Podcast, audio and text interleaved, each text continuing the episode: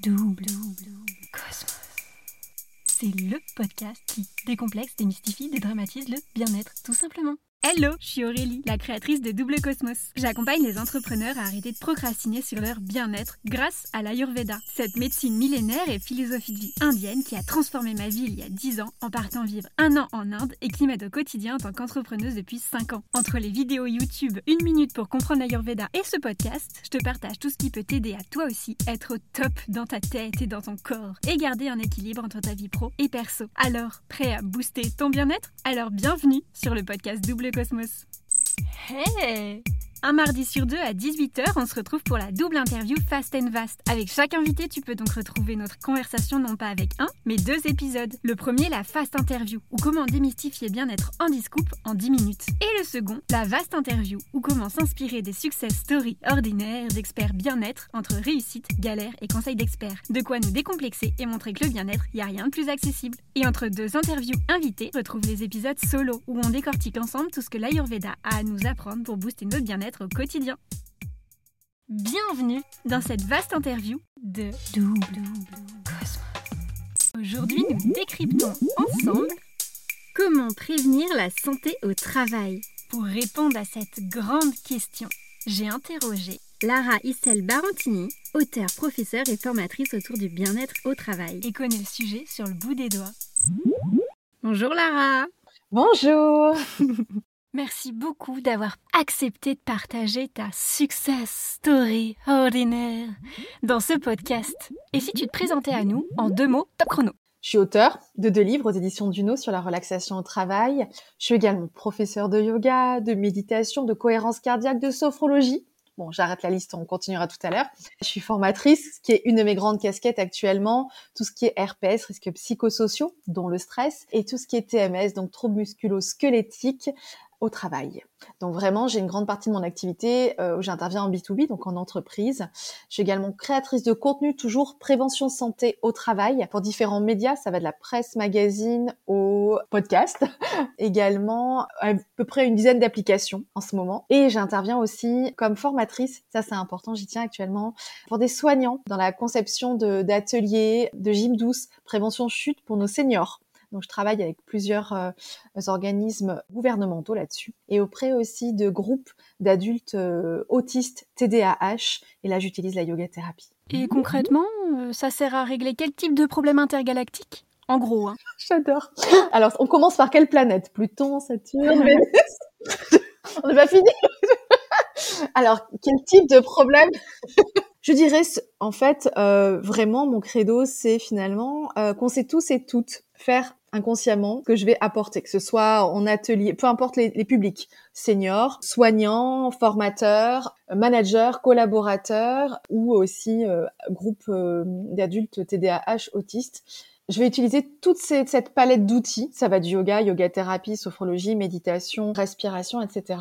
Psychologie au travail. Bah, pour qu'on se rappelle en fait finalement que on sait tous et toutes faire. Ce sont des choses très faciles. L'idée c'est une pédagogie expérientielle. Ça veut dire j'expérimente une technique, un outil laïque je vois si c'est efficace pour moi ou pas à ce moment-là. Ou sinon, je vois comment je peux l'utiliser à quel moment de mon quotidien, euh, comment ça peut être adapté. Et une fois que j'ai ressenti dans le corps, dans la tête et dans le cœur que ça me faisait du bien, bah, peut-être que je vais être motivée pour l'appliquer ou peut-être le partager en famille ou avec d'autres collaborateurs. C'est un petit peu ça que j'ai envie de partager et qu'est-ce que ça règle comme problème intergalactique? Peut-être tous? Et peut-être un de ceux qui est important, c'est de penser qu'on ne sait pas euh, prendre soin de soi. Alors que si. Donc vraiment, moi, mon idée, c'est pour ça que j'ai écrit euh, deux bouquins sur les outils de la relaxation, à boîte de la relaxation, parce que euh, ce sont des outils simples, faciles. Il suffit d'être un mmh. être vivant qui respire et s'autonomiser. Peut-être c'est ça, c'est retrouver une certaine autonomie dans sa santé au quotidien et dans sa santé au travail, qui est un petit peu mon credo aujourd'hui. Et donc là, nous aujourd'hui, on va se concentrer sur les a priori qu'on se fait sur la santé au travail et comment la prévenir, c'est ça? Exactement, oui. Sur la santé au travail, eh bien, en général, euh, on vient faire SOS Lara quand quand euh, quand il y a, on va dire, un besoin, une problématique, un retour, euh, quand il y a euh, travail, il y a le document euh, unique qui est constitué avec des démarches et process pour aller vers une certaine qualité de vie au travail, également pour nourrir la marque employeur. Donc l'idée, on fait appel à moi à ce moment-là. L'idée, ce que j'ai envie aujourd'hui, c'est plutôt qu'on vienne dans une démarche préventive et c'est ce que j'essaye de transmettre. C'est on peut agir à deux niveaux, soit préventif, soit curatif. Mais la prévention, bah, c'est euh, l'habitude. Voilà, c'est ce qu'on ce a dit au début. Et c'est quoi ta touch à toi, ta spécialisation, ce qui fait ton originalité dans la stratosphère du bien-être pour aborder ces sujets-là? J'adore la stratosphère du bien-être. Je surkiffe. La Lara Touch, rendre facile, simple, ludique, des choses qui peuvent paraître euh, compliquées simplement parce qu'on a mis le mot yoga. Euh, le yoga, avant d'être une souplesse physique, c'est une souplesse mentale. Avant de mettre votre gros orteil gauche derrière votre oreille droite, finalement, quel est l'intérêt? Qu'est-ce que ça me fait? Et est-ce qu'il n'y a pas une posture plus facile, qui a exactement les mêmes bienfaits, sans me péter une hanche ou une rotule C'est vraiment la pédagogie expérientielle. C'est finalement, j'expérimente. C'est un petit peu à l'asiatique. Si j'ai envie de parler, ça me fait penser un peu quand j'ai passé trois ans avec de formation avec Michel Audou, là, mes tout débuts, en shiatsu et médecine traditionnelle chinoise automassage. Et en fait, c'est ça, c'est expérimente, ressent avant d'intellectualiser. Nous, en tant qu'occidentaux, on, on, a ce besoin, moi la première, de comprendre, de chercher pourquoi, ta, si je fais ça, ça fait ça, etc. Bah, plutôt, euh, je me fie à mon intuition et à mes cinq sens. C'est pas mal déjà. Trop bien. Alors on va commencer par parler de ton chemin vers la gloire, les strass, les paillettes, de l'expert bien-être que tu es aujourd'hui pour que tu nous racontes tes débuts et comment on est tous débutants un jour. Mais avant ça, parce qu'on aime tous les intros qui vendent du rêve, avant de nous raconter plus en détail ton parcours de vie, ta success story extraordinaire, on va s'arrêter 30 secondes sur le souvenir de la première fois où on te parle de tout ça. Est-ce que ton toi du passé en a vraiment pensé?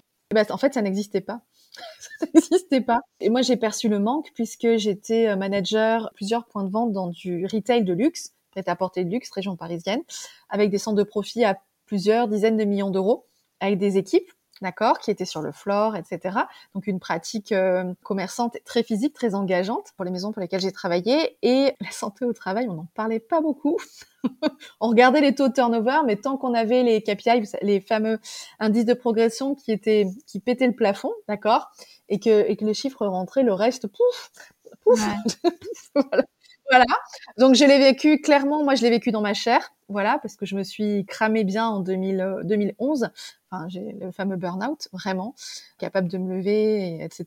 Enfin, je l'ai vécu bien dur, voilà. Et plusieurs personnes en fait dans ce milieu-là l'ont vécu.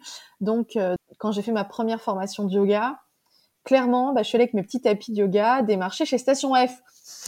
Donc, euh, ça venait d'ouvrir. Je me suis dit start-up égale stress égale euh, pas bien, de manière très schématique. Ils sont pas, enfin, je veux dire, ils sont au quotidien, ils ont beaucoup de pression, pas forcément de temps. Et donc, j'allais proposer mes petites cartes de visite à l'époque, donc ça remonte à quelques années. Et en fait, c'est tombé dans, entre les mains finalement de plusieurs personnes, dont des fondations euh, qui m'ont fait intervenir pour leurs collaborateurs, voilà, c'était vraiment, nous prenait pour des berlus. Qu'est-ce qu'elle va nous faire euh, Nous demander de croire un truc. Qu'est-ce qu'elle fait avec ses tapis, avec son bol Enfin voilà, les gens me regardaient un peu bizarrement. Maintenant, dans n'importe quelle entreprise, on passe avec un tapis de yoga. pas de sujet. Avant, c'était un peu bizarre. Je me souviens d'une anecdote d'une personne, c'était pour une boîte d'ingénieurs, enfin d'informatique, qui me dit Lara, euh, c'est notre premier cours, vous allez nous demander de, de, croire quelque chose, euh, vous allez nous demander de poser les mains, un peu comme un chaman ou une sorcière ou une fée. Je sais pas du tout. On va respirer, on va bouger, on va mettre les fesses en haut, en chien tête en bas, chien tête en haut. ça va bien se passer, il y a rien besoin de croire. Mais euh, à ce moment-là, en fait, j'en ai souffert, j'en ai fait souffrir les autres, clairement j'ai été attaquée de harcèlement moral par euh, trois proches collaborateurs à l'époque. Je fais mon burn-out dans la même boucle et euh, je mettais trop de pression. Je savais pas comment la mettre. Je n'avais pas d'outils. Je savais même pas ce que c'était la santé au travail. Enfin, je crois que en tant que retail manager, je crois que je j'en ai jamais entendu parler. On parlait de de management, etc., d'analyse transactionnelle, euh, voilà. Mais mais absolument pas de santé au travail. Voilà, euh, un, un, collaborateur égale chiffre, en tout cas, euh, clairement. Mmh. Et ça fait partie, ok, de, du truc. Moi, je l'ai vécu dans ma chair, j'ai vu d'autres personnes le vivre. Et à un moment, je me suis dit, euh, enfin, moi, j'ai grandi à la campagne, entre Drôme et Ardèche, une maman très proche de la nature, famille ardéchoise depuis plusieurs générations, donc élevée aux huiles essentielles avant que ça devienne un peu plus démocratisé. Prenez un peu pour des uluberlus à l'école, les huiles essentielles à l'époque. C'est pas grave, un peu perché euh, assumer maintenant. Mais c'est vrai que euh, bah ouais, ça existait pas quoi. Et je, me suis dit mais euh, qu'est-ce que je peux faire moi par rapport à mon expérience? Je me voyais mal faire du B2C euh, en cabinet avec mes techniques parce que moi entre quatre murs euh, c'est pas possible. Enfin moi je suis pas bien. Je me sens très à l'aise en groupe et c'est comme ça que, que je j'aime mon métier. Voilà, et, c'est vrai que ça m'est venu un petit peu euh, logiquement d'intervenir, euh, bah de d'apporter en tout cas du mieux-être au départ et maintenant de la santé au travail. Voilà, parce que ça n'existait pas. Et du coup, le mot qualité de au travail euh, a été posé. Et maintenant, enfin voilà, c'est j'allais dire, et même post-Covid, c'est encore, encore plus au niveau de la santé mentale. On mhm. s'est aperçu de beaucoup, beaucoup, beaucoup de choses. Alors peut-être que tu peux nous parler un peu plus de ton parcours de vie, de ton histoire. Toi, Lara, à quoi tu ressemblais avant d'intégrer la question de la santé au travail dans ta vie? Alors ma vie avant, alors j'ai eu, allez, j'ai eu deux vies. J'en suis à la troisième à 41 ans. La première, moi, je suis de formation, je suis archéologue, mmh. spécialisée en égyptologie tardive. Donc, moi, ma vie, c'était dans les sous-sols de la BNF ou de Paris 1 ou Paris 4, la Sorbonne, à traduire des papyries en hiéroglyphes, en hiératique, en grec, en latin. Donc, je suis une dingo de lettres anciennes et du coup de sanskrit avec le yoga. Donc ça, c'est la première partie de ma vie. Donc, à la fois un côté Lara Croft. C'est moins glamour, hein, 4 heures du matin pour, pour fouiller, faire des fouilles avec le petit pinceau et la truelle, parce qu'il fait très chaud, sinon ça tape trop pour faire des fouilles. Le métier d'égyptologue, archéologue, et puis on passe pas mal de temps dans les bibliothèques. Et puis deuxième partie de ma vie, retail manager pour un, deux marques de prêt-à-porter luxe sur Paris. Donc euh, petite minette Dromo ardéchoise euh, qui devient fashionista, qui s'est brûlée là-dedans. Donc euh, là aujourd'hui, je fais un 42-44 qui est plutôt mon, on va dire, ma morphologie euh, en faisant pas mal de sport, bah plutôt ma morphologie de base dans laquelle je suis dans mes baskets. Bah je faisais un petit 38. Donc voilà. Donc je mangeais pas, je fumais un paquet de clopes et demi, des vogues, voilà, c'est pour situer un peu le personnage. Je buvais énormément de café euh, jusqu'à en trembler.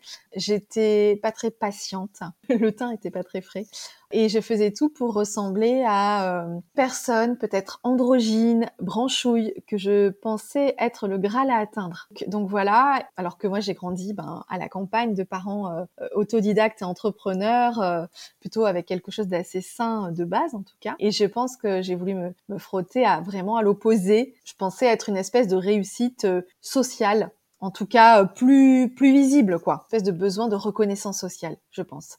Voilà, parce que du coup j'ai loupé mon agrégation et j'ai pas fini mon doctorat, donc j'ai une espèce de frustration euh, de ce doctorat non finalisé finalement et ce besoin bah, de reconnaissance quelque part que je vais chercher là-dedans.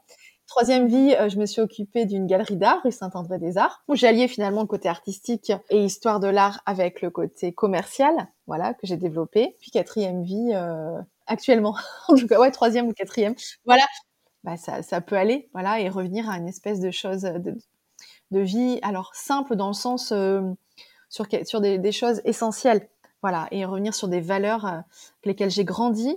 Voilà, ma maman habite pas très loin de, du village où, enfin maintenant il est décédé, Pierre Rabhi, avec la Fort du Colibri, et j'ai grandi là-dedans. Je pense que j'ai fait le grand écart entre ces deux. Voilà, j'essaye de retrouver actuellement la petite Lara euh, souriante en moi. Trop bien. C'est quoi le petit truc ou le grand moment de ton existence où la santé au travail s'est imposée à toi? Ah bah quand j'ai fait mon burn-out, je le résume 2011-2012, j'allais voir l'ostéopathe trois fois par semaine. J'avais très très mal au dos. Je me rappelle d'un matin euh, où en fait je montais euh, les escaliers du métro Saint-Paul. Mais en fait j'arrivais plus à avancer quoi. Mon corps il me disait oh euh, mais vraiment je c'était c'était une telle force, une telle euh, ça me demandait une énergie un, un truc mais de malade, une souffrance telle. Je croyais plus à ce que je faisais. Je j'étais pas bien, j'étais dans les excès, dans les addictions clairement. On avait quitté Paris déjà avec celui qui allait devenir mon époux. Du coup, j'arrivais, j'étais euh, dans un petit village dans la forêt, euh, vieille pierre, et, l'ostéo du petit village m'a dit euh, Lara, tu te rends compte à quel point tu parles vite. Alors je parle vite habituellement, mais alors là, c'était un truc de malade. Je souffrais énormément, moi qui est plutôt, je suis plutôt très rarement, je suis rarement blessée, rarement malade. Je faisais pas de sport, je prenais pas de temps pour moi. C'était boulot boulot de 7h à 22h, 7 jours sur 7 Et cercle vicieux. Et à un moment donné, je crois quand il m'a dit ça, il m'a dit Lara, va falloir t'arrêter là. Tu vas droit dans le mur le mot burn-out. Alors 2011, 2012, on n'en parlait pas encore. Hein. Donc voilà, et je me le supprime alors bien. Je venais d'être accusée de harcèlement euh, par trois de mes proches collaborateurs, harcèlement moral. Clairement, je leur mettais trop de pression parce que j'ai un haut niveau d'exigence avec moi-même, mais trop de pression. Voilà, je savais pas comment faire. Ma hiérarchie, à l'époque, la qualité du travail n'existait pas. C'était la culture du chiffre à tout prix. C'est ok, c'était une période, hein, je, voilà. Et je pense que c'est ça. Moi, je l'ai ressenti dans ma chair.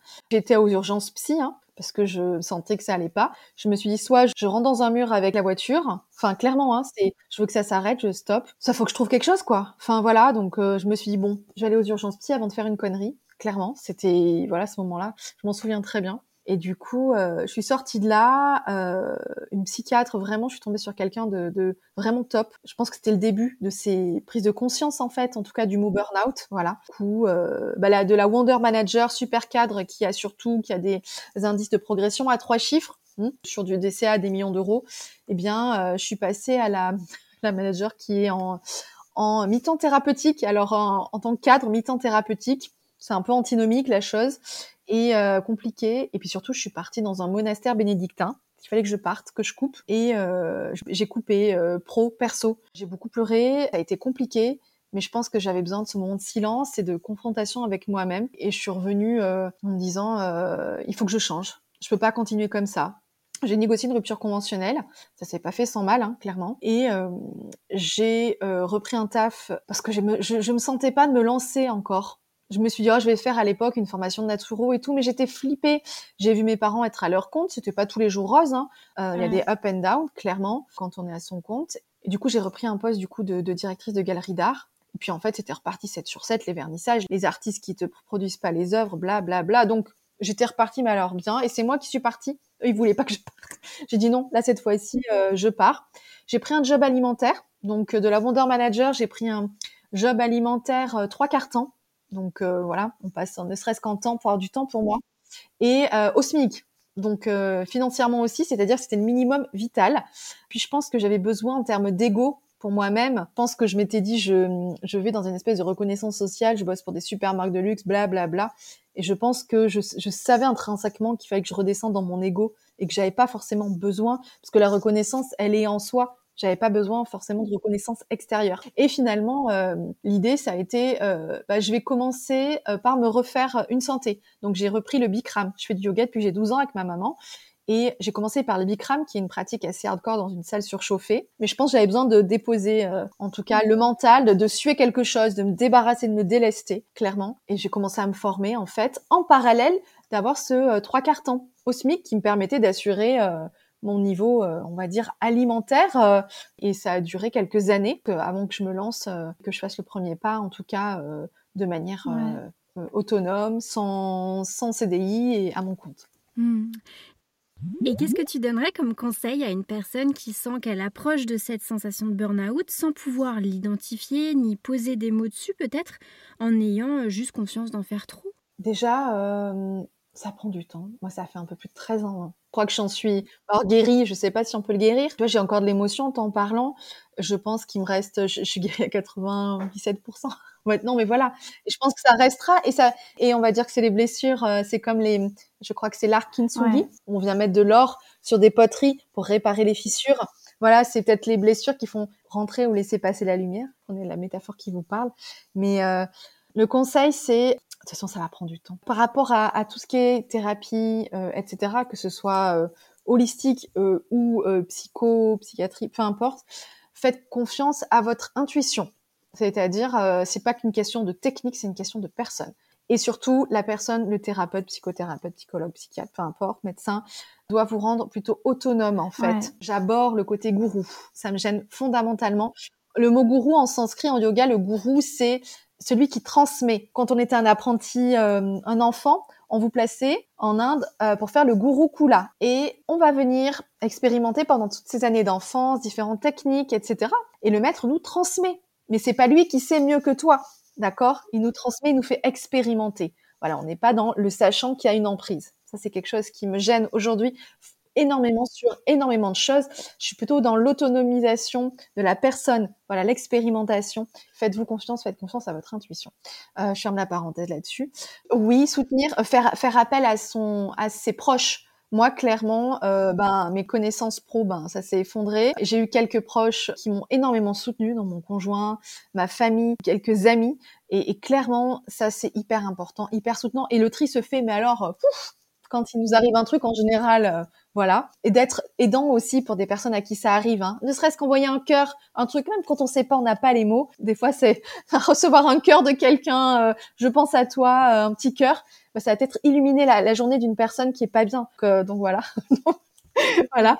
Oui, c'est se laisser le temps le temps de peut-être pas tout lâcher tout de suite. Ça a mis du temps. Hein. J'ai mis euh, 3, 4, euh, ans à me lancer complètement à 100% à mon compte. Voilà, et à développer du B2B, en tout cas de l'entreprise. J'ai mis du temps. J'ai gardé un job alimentaire à côté pour sécuriser. Voilà, l'idée c'est déjà de se poser au niveau financier quels sont mes besoins euh, euh, primaires, c'est-à-dire manger, mon toit, si j'ai des enfants, euh, conjoints ou pas. Enfin, ça c'est hyper important. L'idée c'est de pas tout faire exploser comme ça parce que c'est pas l'idée du tout.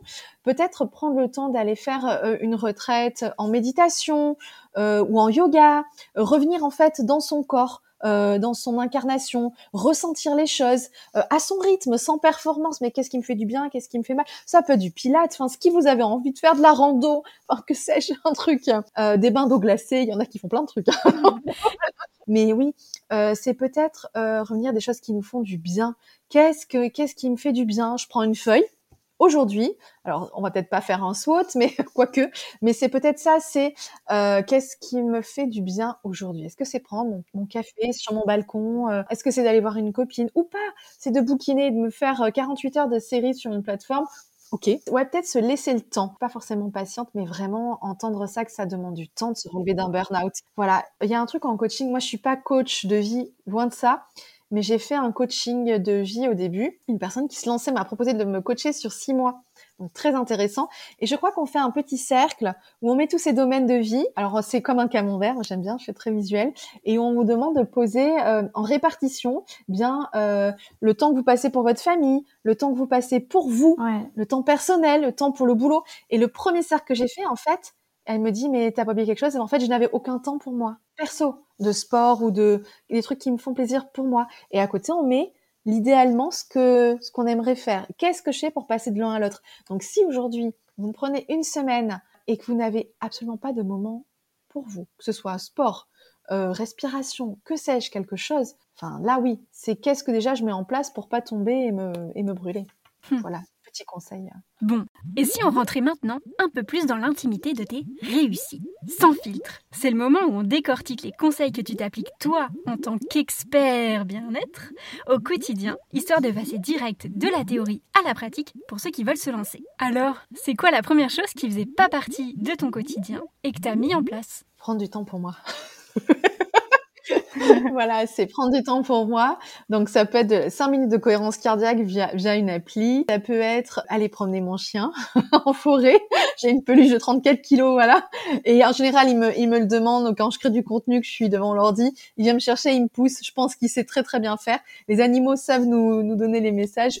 Et j'ai envie de dire, vous me permettrez la comparaison, les enfants aussi, aller jouer avec eux dehors, voilà, faire une activité, euh, voilà, juste parce que ça vous fait plaisir revenir à des sensations un peu ben, d'enfant, parce que ça fait du bien. Donc c'est peut-être euh, ça. Et même si j'ai des trucs urgents, important, euh, bah, finalement, euh, Fabrice Midal qui dit qu'il y a euh, finalement mmh. rien n'est urgent, mais, mais prendre du temps pour soi, c'est important. Bah, c'est peut-être ça. Si dans une, une journée, 24 heures, j'arrive pas à prendre 5 minutes pour moi, bah oui, je vais un peu droit dans le mur, quoi. Enfin, oui, et c'est pas grave. On a le droit. L'idée, c'est je constate sans jugement. Puis voilà, c'est prendre ce temps-là. C'est peut-être de se connaître en fait de se connaître et surtout alors là ça va être le côté féminin puisque du coup j'ai aussi une spécialité en yoga de la femme yoga des hormones et fertility yoga c'est peut-être, alors si on a son compte, c'est plus facile, et encore que, c'est savoir qu'en tant que femme, en tout cas, même jusqu'à la ménopause, hein, bah, du coup, on est euh, cyclique. Les hommes, alors grosso modo, euh, le matin, euh, c'est la testostérone, avec le cortisol qui monte, qui, leur donne de l'énergie, pof, et ça descend tout au long de la journée. Voilà, pour la majorité des hommes. Et les femmes, nous, eh bien, on a, on a le cortisol, voilà, qui se déclenche au réveil vers 6-7 heures. Et on a, suivant nos périodes du cycle, oestrogène, progestérone, etc. Ben, c'est plutôt que de combattre ce cycle-là, c'est faire avec. Il y a Miranda Gray qui a écrit un bouquin là-dessus, justement, Business et cycle. Normalement, il a été traduit en, en français. Je trouve ça très intéressant. Et bien, en tant que femme, d'utiliser justement ce pouvoir qu'on a finalement et cette énergie et savoir que, eh ben, peut-être la dernière semaine avant les règles, pendant le fameux SPM, eh ben, eh ben, je vais faire des to-do list et j'aurai moins envie et c'est ok. Par contre, les deux premières, je suis à fond et j'éclate tout au niveau taf. C'est la base de la santé. Je fais avec et je combats pas forcément. Je suis pas en force, mais plutôt j'utilise mes périodes. J'ai envie de dire, j'optimise et je euh, capitalise. Bon, le, terme me plaît pas trop, mais j'en vois pas d'autres. Je capitalise en fait sur mes forces. Hum. Qu'est-ce que ça a changé tout ça concrètement dans ta vie? Les incontournables, quoi. je fais 10 ans de moins. Non, je plaisante. Je veux dire, oui, j'ai 41, euh, j'ai pas de rides, je... Non, mais clairement, alors je suis très mauvaise euh, cliente cosmétique parce que euh, je me tartine d'aloe vera, d'huile d'argan, je mets juste de, la crème solaire euh, euh, pour l'été. Je suis même au printemps, été, automne parce que je suis souvent dehors. Clairement, au niveau, on va dire, constante, constante physiologique, douleur. J'ai de la dénomiose, qui est une, variante de, de l'endométriose. Même si c'est difficile, moi j'ai horreur des habitudes et des rituels. Je sais que c'est exactement ce qu'il me faut. ce qu'il me faut je vis avec un ultra sportif, euh, ultra marathonien qui, qui, est hyper euh, calé et qui m'aide beaucoup. Peut-être s'appuyer sur euh, sur son compagnon ou sa compagne. Donc voilà, et même pour les enfants. Euh, moi, j'ai pas d'enfants, mais je sais, ou les, ou les animaux, c'est pareil. Observez-les, ils adorent les rythmes. Enfin voilà, quand vous calez, etc., le sommeil est mieux, votre alimentation est bien. Ça n'empêche pas de se faire plaisir ou, euh, de, mhm. de, faire quelques excès, c'est pas le sujet. Mais vraiment, bah, c'est la règle des 80-20. C'est boring, ok, mais, mais c'est ça, tu peux peut-être confirmer. Mais en tout cas, moi, clairement, je sais que dès que je mange des trucs un peu inflammatoires, je vais le payer pendant 48 heures. Je vais boire un verre de vin. Euh, voilà, j'ai pas l'habitude. Je déguste un petit peu après. Mais c'est vraiment ça, c'est ce trouver en fait en expérimentant, en vous aidant ou en écoutant le podcast avec une très bonne naturo précédent, voilà, euh, eh bien euh, vos, vos, rythmes, ce qui vous fait du bien au quotidien, et voilà, et prendre ce temps-là, quoi. Si vous devez euh, vous centrifuger des jus verts tous les matins parce que c'est votre truc, et eh ben ça fera partie, ce sera votre cohérence cardiaque version jus vert. Mais c'est vraiment, oui, c'est vraiment ça, c'est être conscient et conscient de ce qui nous fait du bien au quotidien. C'est la gourde d'eau au travail, c'est prendre ce temps de déjeuner avec les collaborateurs, ces moments de sociabilisation. C'est la meilleure manière de lutter contre tout ce qui est risque psychosociaux. On parle de santé mentale au travail aujourd'hui, avec des problématiques de suicide, de, gens qui pètent les plombs, qui font n'importe quoi euh, en entreprise. Euh, ben voilà, c'est ça, c'est prendre ces moments, euh, voir finalement, ah ben Martine à la compta fait quelques semaines, on voit qu'elle est pas très bien. Ben non, mais c'est, on voit qu'elle est pas très bien et tout. C'est, euh, ben, viens, on déjeune ensemble, même si on n'a pas forcément envie.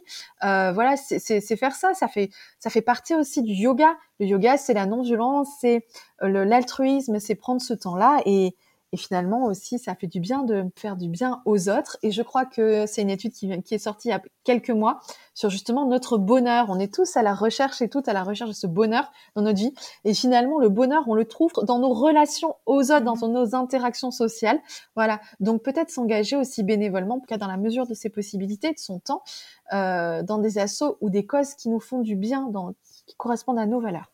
Et sinon, euh, une journée ordinaire dans ta life, avec tout ça, grosso modo, ça donne quoi? J'essaye de mettre en application ce que je diffuse, que ce soit dans des formations, euh, en entreprise, dans les cours de yoga, sur la création de contenu. J'essaye de mettre en application tout ça. Et en fait, l'idée, c'est pour ça que j'ai écrit c'est euh, une boîte à outils parce que finalement, ce sont des outils vraiment simples. Et mmh l'idée, c'est de venir piocher dedans. Donc, c'est ce que j'essaye de faire. Donc, des fois, ça va être euh, quelques respirations. Des fois, bah, ça va être une promenade en forêt, un câlin à un arbre. C'est aussi euh, cette connexion à la nature et revenir à du contentement. Contentement, ça veut dire, euh, on parlait tout à l'heure de personnes qui peuvent être en burn-out, en questionnement par rapport au sens de la vie en général. Bah, peut-être c'est prendre une feuille de papier ou peut-être le faire dans sa tête comme on a envie dire qu'est-ce qui est important pour moi, qu'est-ce qui est important aujourd'hui, de quoi j'ai besoin, qu'est-ce qui me fait du bien au quotidien? Et mhm. qu'est-ce qui me demande beaucoup, beaucoup d'efforts? Bon, il y a les impondérables, hein, bien sûr, euh, avec une vie de famille, etc. Mais qu'est-ce que je peux faire au quotidien? Moi, mon kiff, par exemple, j'adore le café. Mais c'est hyper inflammatoire. Donc j'essaye d'en boire deux maxi par jour, ce qui est très peu pour moi. Alors ce sont des expressos sans sucre, bien corsés à l'italienne, avec les, la cafetière à grains et tout. Et ben c'est prendre ce temps-là, prendre le temps en fait de, j'ouvre la cafetière, je sens les, les grains de café, et euh, c'est prendre le temps d'écouter la cafetière, le truc qui mou, se reconnecter à ses cinq sens. C'est l'imitation du raisin sec euh, qu'on utilise comme technique de base euh, dans le protocole MBSR de John Kabat-Zinn sur la mindfulness, la pleine conscience. C'est ça, c'est j'utilise, je viens sentir le café, écouter le bruit des grains, toucher la tasse chaude. Euh, vraiment, j'utilise les cinq sens. Et pour moi, si même si j'ai une journée de folie, parce que, eh bien, je sais que je prends ce moment de pleine présence, clairement, pour éviter d'être, euh, moi j'appelle ça les, les familles de hamsters qui tournent dans la tête, tu sais. Des dizaines de familles de hamsters qui tournent en même temps. Trop bien, tu fais plein de parallèles avec les experts bien-être qui sont passés sur le podcast. Donc euh, si c'est pas déjà fait, vous pouvez retrouver sur l'épisode 16 jusqu'à l'épisode 21 les sujets de cycle MBSR, méditation, pleine conscience. Et tu as également recommandé l'épisode 2 et 3 du podcast avec la naturopathe Ambre Rosin. Mais alors continuons. Hum, c'est quoi ta routine bien-être miracle, ton petit rituel d'apaisement de temps juste pour toi? Eh ben, c'est de partir avec mon chien en forêt. Donc, je croise des sangliers, voilà, ça se passe plutôt bien. Des, les biches, et ça va, les écureuils, ça va. voilà. Euh, mais euh, c'est ce moment, eh ben, je, je, je vais prendre une demi-heure qui vente, qui neige, qui fasse nuit. Donc, j'ai un super bonnet rose, une lampe frontale rose, voilà, qui, est, qui, qui éclaire bien, et un gilet euh, phosphorescent rose. Donc si vous voyez un truc rose, blond, c'est bon, faut rester avec son chien. ah oui, oui. Et, clairement, j'ai besoin de ces moments-là. Moi, je sais pas faire à 50%, je fais soit 500%, soit zéro. Au milieu, je sais pas faire. Et j'ai pas envie de faire d'ailleurs. Et du coup, j'ai besoin de moments de silence, en fait, où je coupe tout. Je mets en avion, téléphone, et je suis avec mon, toutou, euh, je regarde les arbres, j'écoute les bruits. Euh, et c'est vraiment un moment, euh, je, je, laisse les pensées. Euh, voilà, si c'est compliqué, je peux écouter un podcast. voilà, c'est vraiment ces moments. Moi, moi c'est ouais, la forêt, la nature, c'est marcher pieds nus, cette reconnexion, en tout cas cet ancrage, cette moi, ça me permet de, de, retrouver de la stabilité, que ce soit mentale, émotionnelle, etc. Je suis hypersensible. C'est, on peut l'appeler digital detox, on l'appelle comme on a envie, mais c'est ces moments euh, importants de, de, ressourcement. Et la question, c'est est-ce que j'ai quelques minutes par jour pour me ressourcer moi? Mmh. Bon, ok, si tu le veux bien, rentrons maintenant un peu plus dans l'intimité, des moments un peu plus laborieux, les petites galères quoi, sans filtre et sans jugement évidemment, simplement pour démystifier le statut d'expert inaccessible et montrer que les jours avec et les jours sans, bah c'est normal en fait. Alors vas-y, fais-nous déculpabiliser de parfois juste un peu galérer. L'anecdote jamais dite, le secret inavoué, qui fait que t'es bien terrien et humain avant tout. Allez, à vous. L'anecdote croustillante. Je suis en legging tout le temps pratiquement. Et en fait, moi je fais un 42-44, donc j'ai les cuisses qui se frottent. Donc mes leggings, eh bien, s'usent entre les cuisses. Donc en fait, eh bien, quand je dois me mettre en tailleur, etc., bah, c'est de m'apercevoir qu'en fait, mon legging est en train de complètement se déchirer à l'entrejambe avant une journée. Donc, donc c'est plutôt embêtant. Donc j'ai fait beaucoup de, de postures jambes croisées. Donc voilà, c'était l'anecdote croustillante, inavouable. Donc je check, maintenant j'ai un legging de rechange. bon, bon, c'était, l'anecdote, mais, mais je pense que ça parlera peut-être à d'autres profs de yoga, donc même à, même à d'autres femmes d'ailleurs. Et sinon, sur quoi la santé au travail t'a le plus chamboulé, a provoqué un big bang dans ta vie? Non-bienveillance chez les professionnels du bien-être ou de la santé, travail ou pas d'ailleurs. Moi, je suis une, plutôt une bonne patte et peut-être un peu naïve, mais je trouve que la naïveté est plutôt une bonne qualité quelque part. Ça nous permet de pas avoir de fausses croyances et d'y aller, la faire au fusil, hop, et on y va. On verra bien ce que ça donne.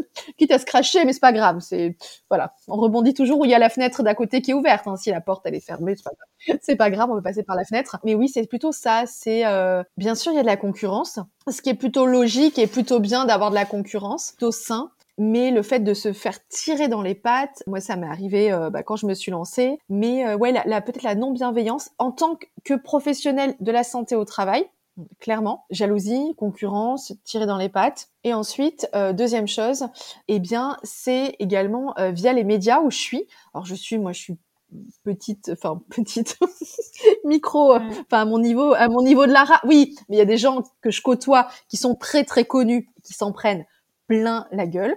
Ça va du mannequin à, l'auteur de best-seller. Hein, euh, voilà, j'échange pas mal avec des connaissances pro. Moi, je crois que le, ce qui m'a fait très mal et ce que j'ai pas compris, mais bon, je sais pas s'il y a quelque chose à comprendre, c'est quand j'ai animé le rendez-vous anti-stress de Lara pour Santé Magazine sur les réseaux sociaux. Pendant le confinement, je m'en suis pris plein la gueule. C'était tous les soirs. Du coup, je faisais une petite vidéo sur une technique. Euh, oui, je suis ronde, je fais un, 42-44. Moi, je suis OK avec euh, avec moi. Je suis bien dans mes baskets, je fais du sport. Enfin, j'ai déjà couru des courses à pied de 15 km. J'ai couru deux, trois trails. Donc, je veux dire, c'est OK là-dessus. Je suis plutôt bien dans mes baskets. Mhm. Et en fait, j'ai eu tellement de violence, mais pas sur le contenu que j'apportais. Moi, j'essayais de le faire de manière euh, très euh, altruiste, hein, ok Eh bien, en fait, j'ai été attaquée sur mon physique. J'avais un body noir, on voyait rien, on voyait pas ma poitrine, pas décolleté. Je suis très vigilante par rapport à ça, etc. Puis parce que moi, je suis plus à l'aise comme ça aussi, je m'en suis pris plein la figure sur mon corps, mon visage, mes cheveux, mon sourire, je ne sais quoi. Ah oui, mes yeux bleus. Enfin, je veux dire, plein la gueule. Et encore, c'était à mon petit niveau. Enfin, je veux dire, je m'expose, mais je veux dire, je suis pas non plus très connue. Mais je veux dire, quand j'ai échangé avec des personnes connues, ils s'en prennent plein la gueule. Pareil, quand je me j'ai posé en culotte pour différentes marques, voilà, dès qu'on me sollicite, euh, euh, moi je suis ravie, euh, moi je suis à l'aise avec moi-même pour poser comme mannequin. Mais voyez, j'ai même du mal à mettre le mot mannequin qui est inscrit sur mes contrats clairement. Pourquoi? Parce que je fais un 42-44 et qu'un mannequin dans le l'imaginaire de tout le monde, ça doit être 34, avoir les abdos, etc. Et une amie mannequin dont c'est le taf, mais qui s'en prend plein la figure. Elle prend 3 kilos, elle est énorme, alors que c'est juste une bombasse, hein, clairement. Elle en perd 3, on voit ses, abdos, euh, elle est anorexique. Ils s'en prennent plein la gueule tout le temps, dès qu'on est exposé. Voilà. Et j'ai commencé, du coup, euh, pour revenir là-dessus, euh, à lire les, les, commentaires, en fait, sur les vidéos que je faisais. Et puis j'ai arrêté parce que, au bout d'un moment, moi, je sais pas, il y a quelque chose qui vous dérange ou qui vous plaît pas qu'est-ce que je vais aller perdre mon temps à marquer blablabla, blablabla, blablabla. Voilà. Après, c'est une incompréhension. Maintenant, j'ai arrêté de chercher à comprendre. Mais oui, cette exposition est, peut-être euh, médiatique. Moi, ça fait partie de mon métier, clairement. Ça fait partie de mon métier. On peut pas plaire à tout le monde. Et comme moi, il y a des personnes que, qui me laissent indifférente ou qui, à la rigueur, qui me, quand quelque chose me, me titille un peu, j'essaye maintenant de, de prendre un peu de recul et de me dire mince, qu'est-ce que ça vient titiller? C'est de l'envie, de la jalousie, de la frustration qu'est-ce que ça renvoie en moi quoi? C'est l'espèce de truc miroir. Euh, voilà, mais je suis en capacité, en tout cas j'essaye de me dire bon, qu'est-ce que ça vient titiller? Ou si c'est désagréable, je laisse de côté, ça reviendra quand ça reviendra, c'est ok. Voilà. Mmh. Alors sur ce podcast, je travaille sur cette idée justement qu'on sorte de ces représentations euh, stéréotypées du monde du bien-être qu'on démystifie un peu les imaginaires collectifs. Qu'est-ce que tu donnerais comme conseil pour qu'on lâche un peu ces stéréotypes sur le corps des femmes, particulièrement présents dans le monde du yoga par exemple? Déjà de se regarder soi. en tant qu'homme et en tant que femme, qu'on soit plutôt, j'allais dire, de corpulence euh, fine ou voluptueuse, peu importe, je veux dire, on s'assoit, on va quand même avoir des petits plis sur le ventre le ventre lisse, en tout cas en position assise, c'est impossible. C'est humainement impossible. Et la peau vit, et voilà. Et la loi de la gravité existe aussi en prenant des années, clairement. Si vos constantes physiologiques sont OK, vous êtes en bonne forme, que vous n'avez pas de douleur, faites du sport, est-ce que vous avez envie de faire? Enfin, je veux dire, pourquoi se prendre la tête? Pour répondre à j'ai bossé là-dedans, j'ai véhiculé ça pendant une partie de ma vie où il fallait absolument rentrer dans un 34. Moi, je suis jamais rentrée dans un 34, 36 oui, mais 34 non, jamais, même 32, on faisait du 32 à l'époque, 22 aussi en taille euh, américaine, pardon. Du coup, c'est une très petite partie de la population. On parle des femmes françaises, je crois que la, femme française moyenne fait un 40, 40, 42. Faut juste remettre le truc. Si vous êtes en bonne santé, votre IMC est, est à peu près ok, waouh, tous les corps sont beaux, qu'on soit mince, poitrine, pas poitrine, etc. Habillez-vous comme vous avez envie. Moi, je sais pas, j'ai envie de mettre un bikini, je fais du surf, je mets des micro-shorts si j'ai envie. Si ça dérange l'autre, c'est son problème, clairement. C'est peut-être plus une question de comment on se perçoit et prendre le temps aussi de mettre en valeur, c'est-à-dire euh, de mettre des vêtements dans lesquels vous êtes bien. C'est vraiment important ça. Parce que c'est une fausse croyance de penser qu'il faut euh, rentrer absolument euh, dans un 36. Et là, de plus en plus, les marques qui maintenant euh, font toutes les tailles, tous les tissus. Et je trouve ça génial. Alors, ça, c'est vraiment super. Et, c'est pour aider aussi les futures générations à être bien dans leur basket. Hein. Et qu'est-ce qui t'a pourri la vie le plus, toi, au final, et que tu as réussi à changer, dont tu t'es débarrassé alors, je sais que c'est boring un peu, mais c'est les rituels, c'est-à-dire, euh, prends la Yurveda, ça peut être euh, le grattage de langue, le bain de bouche à l'huile de sésame. qui vous fait plaisir, c'est euh, vous couper des fruits le matin, ou moi je mange salé avec du fromage. C'est des rituels qui vous font du bien au quotidien. et du coup dans la santé dans votre vie courante, du coup dans la santé dans votre travail. Voilà. Ce que je conseille, c'est de vous faire confiance. Quoi. Et l'obstacle à ton bien-être dont tu veux te dépatouiller, mais pour lequel tu es un peu encore en mission aujourd'hui. Oui, l'obstacle aujourd'hui, on va dire, euh, pour euh, aller vers cette espèce de perfection qui n'existe pas, hein, clairement. et c'est toujours le cordonnier le plus mal chaussé en général. Je suis une, vraiment une boulimique de connaissances, d'apprentissage. À bah, 41 ans, là, j'ai pris mes études en bossant, hein, bien sûr. Donc c'est tous les soirs avec le CNAM pour passer mon master de, pour devenir psychologue clinicienne du travail. Du coup, euh, oui, moi, ce qui est peut-être euh, dur, en tout cas pour moi, bah, c'est justement l'équilibre pro et perso. Et en étant à son compte et en ayant plein de casquettes, mhm. j'ai un super euh, agenda et j'ai un planning hebdomadaire, en fait, où je vois ma semaine et où je pose des temps, en fait. Donc ça va être création de contenu, écriture, préparation d'une formation avec mes déplacements, blablabla. Bla, bla. Enfin voilà, tout ça est vraiment timé parce que j'ai besoin de temps de récupération. Donc voilà. Donc j'essaye de respecter un petit peu mes trucs idéaux que j'ai mis pour ma semaine. J'essaye. J'essaie. Ça me demande beaucoup d'exigence envers moi-même. Et en général, j'ai du monde qui me dit, euh, là c'est l'heure de couper, il est 21h. voilà. Coupe le cerveau. C'est peut-être ce qui est dur pour moi, ouais, c'est cette envie de d'acquérir des connaissances, en tout cas de me nourrir, parce que pour moi, je serai jamais experte. On en revient un petit peu à ce qu'on disait au début. Je serai, serai jamais experte. Je suis toujours en perpétuelle euh, recherche. Enfin, par exemple, si on prend l'exemple de Léonard de Vinci, il touchait à tout, à la mécanique, à la philo, à la science, au dessin. Il touchait vraiment à mmh. plein de domaines euh, dans une vision un peu euh, universelle de la connaissance, en tout cas, d'un homme un peu complet je mets entre guillemets parce que voilà, homme avec un grand H. En tout cas, moi, je suis dans cette recherche, dans cette quête de ça, et du coup, bah, je suis un peu une boulimique, comme j'ai pas d'enfant en plus. je suis en parcours 2. en tout cas, j'ai ce temps-là, et c'est compliqué pour moi de trouver l'équilibre. C'est une question de chaque jour. Hein, moi. J'ai pas de méthode miracle, hein, hormis vraiment euh, essayer d'organiser ces temps-là. Je me disperse assez facilement. Donc j'essaye la fameuse méthode Pomodoro de la tomate. Ouais, c'est les 25 minutes euh, ou 30 minutes. Moi, je mets 30 minutes de concentration. Je vais prendre l'air, défocaliser le regard de l'ordi, et puis je reviens, je reviens 5 minutes après. C'est la méthode que j'ai trouvée. Mhm. C'est quoi ton plus gros péché mignon qui te fait déroger à tes bonnes habitudes de bien-être? Attention, l'heure est grave là. Oui, accrochez-vous. Alors, je suis mariée avec un basco-landais, donc du coup je suis une dingo de fromage, sauf que bah, j'ai l'endométriose, du coup tout ce qui est inflammatoire, euh, le gluten et tout, c'est pas terrible. Et moi, j'adore les pâtes, enfin les vraies pâtes, hein, pas celles sans gluten. Donc, euh, donc et, j'aime le la mozzarella di bufala, le fromage. je suis voilà. Donc, de temps en temps, je déroge à ces règles, euh, voilà. Et je sais que je vais un petit peu déguster pendant 48 heures, mais ça fait partie du plaisir. Donc, bah, la vie, c'est aussi ça. Moi, je suis une bonne vivante. Euh, voilà, accepter un peu les conséquences derrière, mais c'est pas grave. Voilà. Canon. Et avec tout ça, tout ce que tu as vécu, quel message interplanétaire tu veux lancer pour éviter à tout le monde de faire les mêmes erreurs? Faites des erreurs, plantez-vous, trompez-vous, décevez-vous, euh, étonnez-vous, décevez les autres, étonnez les autres, surprenez-vous. Ça fait partie de la vie, quoi. Enfin voilà, il y a la métaphore du un chinois qui trimballe deux jarres d'eau de chaque côté pour ramener de l'eau chez lui, et puis il s'aperçoit au bout d'un moment qu'il y a une jarre qui est percée et du coup que l'eau coule. Alors il se dit mince, ben je perds de l'eau et en fait il s'est aperçu que du côté où l'eau coule sur le chemin, ben, il y a plein de fleurs qui se sont mises à pousser. Donc finalement euh, le dérapage, l'erreur, le pot cassé, finalement a, toujours une autre euh, vibration, une autre résonance. Hmm. Peut-être euh, faire en sorte de, de, ne pas avoir de regrets. Donc oser, voilà. Au pire, au pire ça marche pas. Et alors, vous aurez osé. Trop bien. Hélas, voici la dernière question, un peu tradie, hein, pour finir ce podcast. Attention, roulement de tambour, quel est le message que tu voudrais transmettre à tout le cosmos pour changer le monde? Notre état de base, c'est le calme et le cœur chaud. D'accord? Donc, quoi qu'il arrive, que vous ayez mis des couches de papier bulle autour, euh, comme si votre smartphone était cassé. Vous savez, quand il est cassé, on lui met des couches de papier bulle pour pas qu'il nous griffe ou qu'il nous brûle ou qui nous fasse mal ou qui nous hérite sur la joue. Vous avez beau avoir mis, euh, plein de couches de papier bulle pour pas souffrir, parce que ça fait mal. Et ben en fait c'est la vie. Donc oui, on saigne, on se fait mal, on trébuche, on tombe du vélo.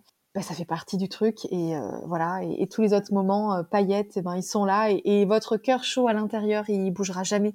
Voilà, on pourra jamais vous l'enlever. Finalement, peut-être euh, de temps en temps s'arrêter de courir après après quoi après ce qu'on pense devoir faire on pense devoir être parce que finalement à l'intérieur on a déjà tout et on est complet on n'a rien à besoin de prouver aux autres ou à soi-même parce qu'on est comme on doit être exactement comme on est et c'est parfait mmh. Alors une dernière petite chose avant qu'on se quitte, est-ce que tu peux nous rappeler où les auditeurs peuvent te contacter ou retrouver tout ton travail? Je mettrai les liens dans les notes de l'épisode. Euh, alors sur, euh, bah, sur Insta, Lara Happy Yoga, tout attaché. Sur LinkedIn, avec mon nom de famille, hein, Lara Estelle Barantini. Et puis bien sûr dans les médias, soit RZN Radio, où je suis au micro de Gilles sur la, pour la chronique Mieux travailler, bah, dans euh, chaque numéro d'Esprit Yoga, sur la rubrique Yoga Taf, pour tout ce qui est troubles musculo-squelettiques, et également dans la rubrique Yoga, sur euh, deux doubles pages pour Méditation Magazine et dans vos entreprises, que ce soit en formation, voilà, en cours, en session, en atelier de sensibilisation, ça va du sommeil à l'éveil musculaire, à la respiration, Enfin voilà, un peu partout quoi. ah oui, et puis ben bien sûr achetez mes livres. non, je Non, offrez-les, offrez-les euh, la boîte à outils de la relaxation et la boîte à outils express de la relaxation aux éditions Duno. Super. Merci Lara. Merci à toi. Merci pour ton temps. et merci à toi d'avoir partagé en toute transparence avec nous ici cette magnifique success story ordinaire. Merci beaucoup. Hey L'épisode touche à sa fin. Si tu as aimé cet épisode, dis-le moi en commentaire ou avec 5 étoiles sur Apple Podcast ou Spotify. C'est le meilleur moyen de le faire connaître. Et si tu veux m'aider, partage cet épisode à 2-3 personnes autour de toi. Moi, ça m'aide énormément. Et peut-être que les épisodes les aideront aussi. Tu viens d'écouter la version vaste du double interview Fast and Vast avec ce nouvel épisode de Success Story ordinaire d'Expert Bien-être. Si tu ne l'as pas vu, tu peux aussi retrouver le Fast Interview, l'autre partie de la discussion avec mon invité du jour, dans l'épisode précédent en vidéo sur la chaîne YouTube Double Cosmos. Tu trouveras également sur le YouTube une farandole de vidéos pour comprendre l'Ayurveda en une minute si le sujet t'intéresse. Merci à tous pour votre écoute et rendez-vous un mardi sur deux à 18h avec d'autres invités experts bien-être.